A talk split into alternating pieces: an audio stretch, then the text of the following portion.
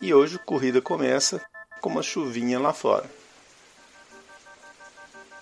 O perfil da pirâmide etária da população brasileira tem mudado nas últimas décadas. E além da redução da taxa de natalidade, um fator importante é o aumento da expectativa de vida, que saltou de aproximadamente 45 anos na década de 1940 para cerca de 76 anos em 2018. Essa realidade exige adequações das políticas públicas de saúde por parte dos governantes. Por exemplo, é possível fazer uma associação direta do aumento da longevidade com a incidência de doenças crônicas degenerativas, mas também com aumento significativo da mortalidade por doenças neoplásicas. Nesse sentido, o Ministério da Saúde aqui do Brasil propôs uma política nacional de prevenção e controle do câncer, a fim de reduzir a incidência e mortalidade por esse grupo de doenças no país. Fazendo isso através de políticas públicas que incluem a conscientização e redução dos fatores de risco, buscando viabilizar o rastreio e detecção precoce. Nós estamos no mês de novembro, novembro azul, como dizem as campanhas de prevenção ao câncer de próstata. Essa questão da prevenção no câncer de próstata não é uma questão simples de. Sim, e motivados pela campanha do Novembro Azul, no programa de hoje falaremos sobre o rastreio da segunda neoplasia mais comum entre os homens, o câncer de próstata.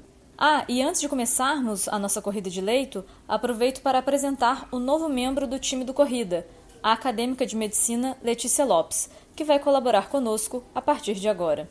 Muito bem-vinda, Letícia. Pois é, Juliana. Por um lado, falamos de uma neoplasia de crescimento indolente, muitas vezes sem manifestações clínicas evidentes, o que torna o seu rastreio sistemático essencial. Por outro lado, faltam evidências científicas suficientes que levem a um consenso entre as sociedades médicas sobre a melhor forma de rastreio do câncer de próstata e qual seria a periodicidade ideal para fazê-lo. Sim, Vandak, é verdade. O exame mais utilizado para a detecção do câncer de próstata é a dosagem sérica do antígeno prostático específico, o famoso PSA. Mas ele se mostrou um exame de baixa especificidade, principalmente se níveis entre 2 a 10 nanogramas por ml. Por isso, seu uso como ferramenta de rastreamento é questionável, em função aí do número elevado de resultados falsos positivos que podem levar a um sobrediagnóstico. Além disso, os níveis séricos de PSA não têm associação com a morbidade dessa neoplasia. Esses aspectos podem levar a consequências desastrosas, como, por exemplo, procedimentos invasivos desnecessários, tratamentos excessivos, incluindo até mesmo cirurgias, e suas eventuais sequelas. É exatamente por isso, Juliana, que a gente deve sempre se basear ou basear na nossa prática clínica nas melhores evidências científicas. Atualmente, a melhor evidência que temos disponível consiste em uma meta-análise que reuniu cinco ensaios clínicos randomizados sobre este tema. Ainda assim, os estudos incluídos apresentavam um risco elevado ou, no mínimo, indefinido de viés. O European Randomized Study of Screening of Prostate Cancer e o US Prostate Lung Colorectal and Ovarian Cancer Screening Trial, o PLCO, por exemplo, foram dois dos ensaios clínicos incluídos nesta meta-análise e demonstraram um benefício muito pequeno em relação ao risco absoluto de morte com o rastreio do câncer de próstata através da dosagem do PSA. Para exemplificar, em 11 anos de segmento, o estudo europeu demonstrou uma taxa de mortalidade de 0,41% no grupo intervenção contra 0,52% no grupo controle. De forma sintética, a conclusão desta meta-análise foi a de que o rastreamento pelo PSA tem um benefício limitado na redução da mortalidade por câncer de próstata.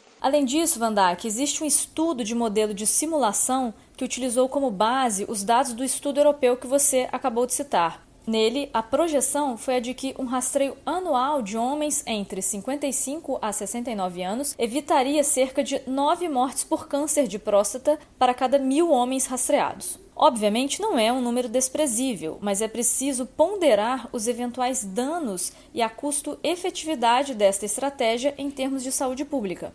Além disso, neste mesmo modelo, a taxa de qualidade de vida ajustada por anos vividos seria inferior à proporção de anos ganho em sobrevida. Ou seja, ainda que reduzisse a mortalidade, poderia ocorrer um aumento na morbidade em decorrência, por exemplo, de tratamentos excessivos quando feitos aí esses diagnósticos de forma muito precoce.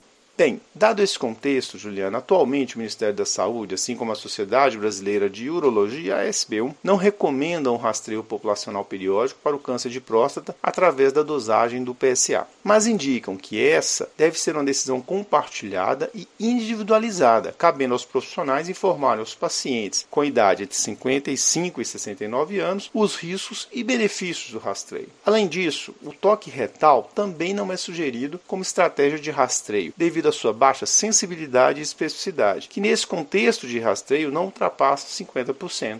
Realmente não existem, então, evidências ou marcadores biológicos que nos permitam, até o momento, fazer com segurança um rastreio do câncer de próstata. Mas, assim como em outras situações, destaca-se aqui a relevância da decisão compartilhada com os pacientes. Até mesmo a diretriz diagnóstica e terapêutica do adenocarcinoma de próstata foi submetida a uma consulta pública como forma de agregar a visão da sociedade à diretriz.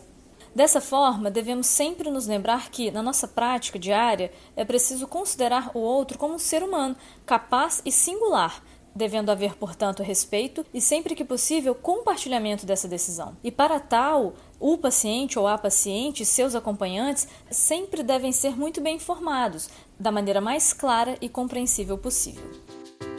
Com roteiro e edição de Vandaque Nobre, Juliana Vieira e Letícia Lopes e produção de Bernardo Levindo, este foi mais um Corrida de Leito, o podcast da Cura em Lab. Agradecemos e esperamos tê-lo conosco novamente em breve. Até a próxima semana!